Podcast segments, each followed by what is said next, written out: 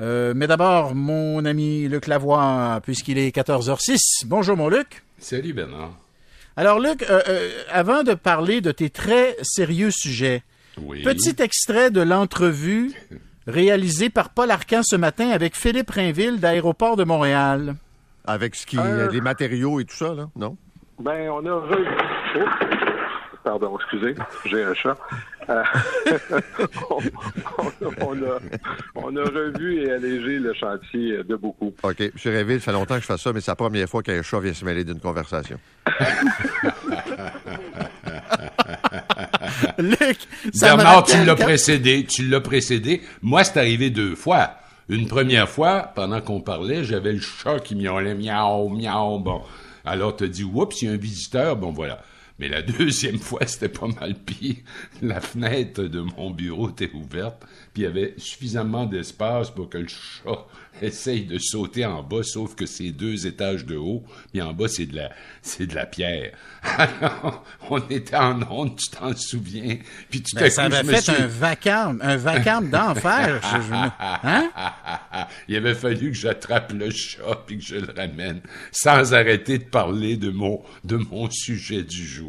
Voilà. Ah, Elle s'appelle. Blanche. Alors on peut Oui. dire à Paul, Paul, t'es le deuxième. Oui, oui. Je l'ai rencontré, Bra- Blanche, quand je suis allé écouter le débat à la présidence française. J'ai euh, j'ai euh, j'ai rencontré Blanche. Et c'est un beau chat. Je te le dis que vous avez un, un lien euh, très très fort, hein? Oui, complètement. Elle est toujours avec moi. oui. Oui, vraiment, vraiment. Bon, euh, voilà, je, je, me, je, je me disais que ça te ferait plaisir que ce petit sourire. Euh, alors, parlons d'un sujet qui, lui, ne nous fait pas sourire, l'arme nucléaire. Ben oui, c'est que là, je suis allé fouiller dans le journal Le Monde, que je regarde chaque jour, mais il y a quelque chose qui m'a frappé. C'est cet article que je veux citer. là. Et, et je, je- en entrant dans le texte, là, on dit à longueur de talk show et de journaux télévisés, présentateurs et invités russes dissertent sur la capacité des armes russes à, dé- à détruire n'importe quel adversaire. Wow! Lundi 2 mai, ça fait pas longtemps, le présentateur vedette de la première chaîne, Dimitri qui s'élève, montre une animation qui, même si elle défie toutes les lois de la physique, promet au Royaume-Uni d'être effacée de la carte par un tsunami provoqué par l'explosion du drone missile nucléaire Poséidon. Les survivants seraient exposés à des doses extrêmes de radiation. On est au bulletin de la première chaîne, c'est ça. Quelques jours auparavant, sur une chaîne concurrente, on calculait le temps nécessaire au dernier né des missiles pour frapper les capitales des pays qui livrent le plus d'armes à l'Ukraine. 106 secondes pour atteindre Berlin, 200 secondes pour Paris, 202 secondes pour Londres. Il est impossible à intercepter, disent-ils, ce fameux missile. Ils n'auront même pas le temps de se retourner, s'enthousiasmait l'expert invité.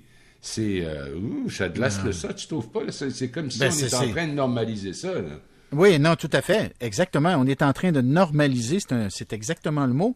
Et évidemment, les commentateurs russes, ce qu'ils ne disent pas, c'est que euh, pour ce qui est des Britanniques, par exemple, ils ont des sous-marins nucléaires. Si jamais il y a une arme nucléaire russe qui détruit Londres, il va y avoir une arme nucléaire euh, ou une frappe nucléaire euh, tirée à partir de sous-marins britanniques qui va aller détruire Moscou. Ça, le- le- la deuxième partie, là, La à même chose pour que- Paris, à force ben, voyons, nucléaire. les Français, les Français, le jour où, où Paris est détruit, il, il y a des, il y a des sous-marins nucléaires français qui portent des ogives nucléaires. Ils vont recevoir l'ordre de lancer les ogives sur Moscou et sur euh, Saint-Pétersbourg. Et, et alors ça, ce bout-là, les, les commentateurs russes, ce, ce serait bien qu'ils euh, soient un petit peu éduqués, puis qu'ils cessent de dire des conneries, parce que ce qu'ils sont en train de faire, ce dont ils sont en train de parler, c'est ils s'amusent de la destruction de Paris, Londres et Berlin, mais ce qu'ils ne, ce qu'ils ne disent pas, c'est que le prix à payer pour ça, ce sera la destruction puis la- la- l'anni- l'annihilation de Moscou euh, et de Saint-Pétersbourg notamment, là. Tout à fait. Et, tu comprends, dans ces présentations-là, on fait pas trop état de ça, mais ce qu'on s'amuse à faire, c'est qu'il y a un Ilyushin 1180 Max Dome. C'est un avion russe, là, dont le but est un avion de commandement adapté à un conflit nucléaire. Ils le font voler de temps en temps au-dessus de Moscou, comme pour, pour que les gens s'y habituent. Et il paraît qu'on va même le montrer lors du défilé militaire du 9 mai. Écoute, euh, c'est... J'en viens pas. J'en reviens pas. Et là, évidemment, ils ont commencé à, violer l'espace aérien de la Finlande et de la Suède. Ils ont dénoncé le soutien au nazisme de personnalités suédoises. C'est vrai, ça c'est arrivé. Euh, c'est comme... Euh, euh, il avait prévenu Poutine d'ailleurs que ceux qui tenteraient d'interférer avec nous doivent savoir que la réponse de Russie sera immédiate et conduira à des conséquences encore jamais vues. C'est comme Bernard, ça s'empêche de dormir. Je ne sais pas si tu te rappelles d'avoir vu ça au début des années 60, quand la guerre froide faisait rage. Euh, il y avait eu une folie aux États-Unis et même en certains endroits du Canada. Les gens se construisaient des abris antinucléaires. Pourtant, on n'a jamais été aussi proche d'une situation comme celle que nous vivons à l'heure actuelle. Mais tu sais que, Luc, parfois, parfois j'ai des gens qui m'écrivent pendant notre émission, quand on parle de ces sujets-là, qui me disent qu'ils ont commencé à stocker de la nourriture. Il y en a qui m'écrivent ah, pour me le dire. Il y en a qui me disent qu'ils ont acheté des pilules, des pilules d'iode euh, pour se protéger d'une éventuelle radioactivité. Bon, on sait bien que c'est extrêmement éphémère. Je veux dire, le jour, où il y a des, quantités très importantes de radioactivité euh, dans notre environnement, euh, on vivra pas bien longtemps. on aura beau avoir accumulé toutes les, toutes les pilules d'iode possibles, on, va crever les uns après les autres, soit, rapidement, soit par des cancers qui vont nous faire souffrir le, martyr. Ouais. Et euh, en fait, euh, les, les, présentateurs de télé russes, évidemment, tout est sous contrôle de la présidence, il faut le savoir, aiment ça citer le président Poutine qui avait dit en 2018 À quoi bon un monde sans la Russie Et qui, nous, comme des martyrs, nous irons au paradis, eux crèveront, assure M. Poutine. C'est quelque chose, hein? Quand tu dis il cherche une raison. Oui, il a dit en 2018. Les autres crèveront. Eux crèveront. Alors, Écoute, j'espère que, j'espère que le gars a toute sa tête, là. Ben, je suis pas trop sûr, là. Je veux dire, euh, juste de, de, tenir des propos comme ceux-là, ça démontre pas un jugement, tout est Non, mais ça, c'est en 2018, ce que tu viens de Oui, je comprends, mais je veux dire, ça en suit tout le reste.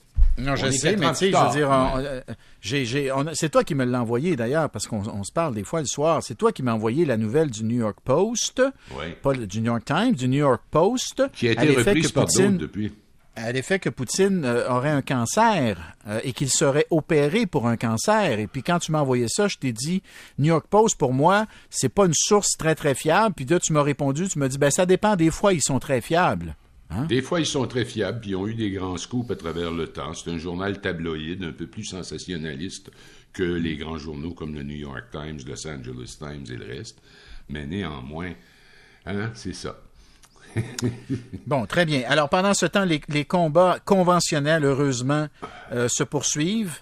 Et là, on a, on a euh, un, parlementaire, un haut responsable parlementaire russe, Andrei Turchak, lors d'une visite à Kherson, qu'on dit qui est une des seules villes importantes d'importance en Ukraine, dont Moscou revendique le contrôle total depuis mars. En mm. m'adressant, et je le cite, aux habitants de la région de Kherson, j'aimerais dire encore une fois que la Russie est là pour toujours. On ne doit en avoir aucun doute. C'est la première fois qu'un haut responsable russe annonce l'intention de Moscou de rester dans les territoires pris par l'armée russe depuis le début de l'opération en Ukraine le 24 février.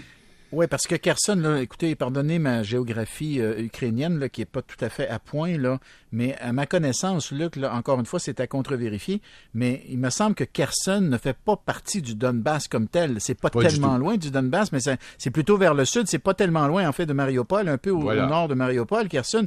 Donc, on est, on est pas mal loin du Donbass. Et donc, l'importance de la déclaration que tu nous rapportes, c'est que, parce que on prenait pour acquis qu'une fois qu'ils auront conquéri le Donbass, s'ils réussissent à le faire, ils pourraient décider de rester. Mais tu as raison de dire, c'est la première fois qu'on entend un haut responsable russe pour dire qu'il pourrait rester sur le territoire ukrainien dans une ville comme Kherson. Donc, en dehors, en, plus du, du, Donbass. Il parlait du Sud en général. Tu sais, alors, ce que tu dis là, c'est vrai, tu as le Donbass, puis là, si tu regardes ta géographie, tu as le Donbass, puis là, ça descend vers le sud, vers la mer mm. Azov, et la mm-hmm. Crimée est juste à côté.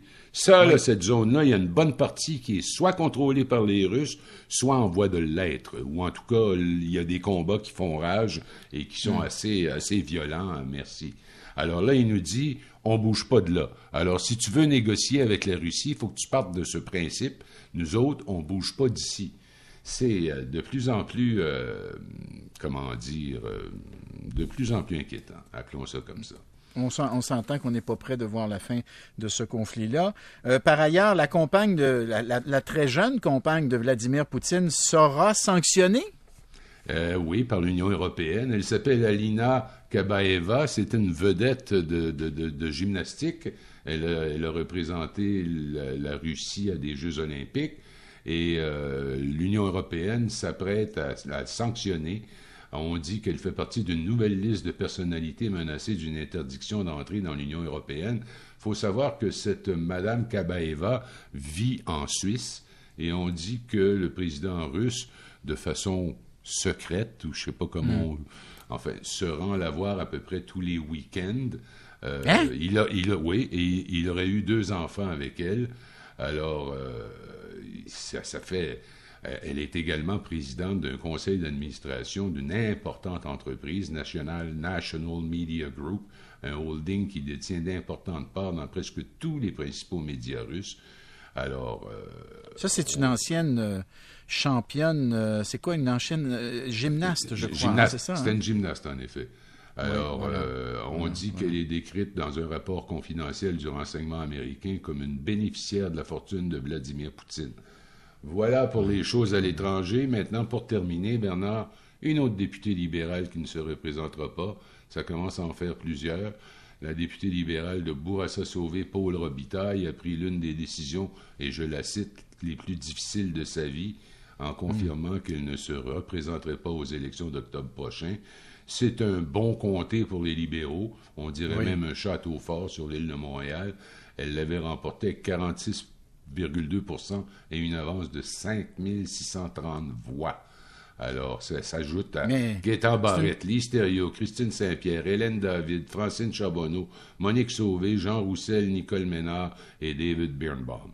Ça commence à, créer pas mal. Ça ouvre pas mal de comtés libéraux, oui c'est surtout que c'est une surprise parce que elle, quand on, quand euh, les, observateurs de la scène politique québécoise parlaient des députés qui n'allaient pas se représenter, le nom de Paul Robitaille n'y apparaissait pas parce que c'est son premier mandat. C'est son premier mandat comme député. Tout le monde prenait pour acquis qu'elle allait se représenter dans Bourassa Sauvé. Et donc, c'est quand même une grosse surprise qu'elle décide de ne pas revenir. Très bien. Mon cher Luc, euh, on se on se reparle on se reparle de euh, lundi dans un instant je tu vas être là tu vas être là pour Gilles Villeneuve. Tu vas être là pour Gilles Villeneuve. Excellent. Alors je, je, te garde pour Gilles Villeneuve. On s'en va à la pause. Et tout de suite après ce sera Pierre Aude qui va venir nous parler donc des 40 ans de l'accident fatal de Gilles Villeneuve à Zolder le 8 mai 1982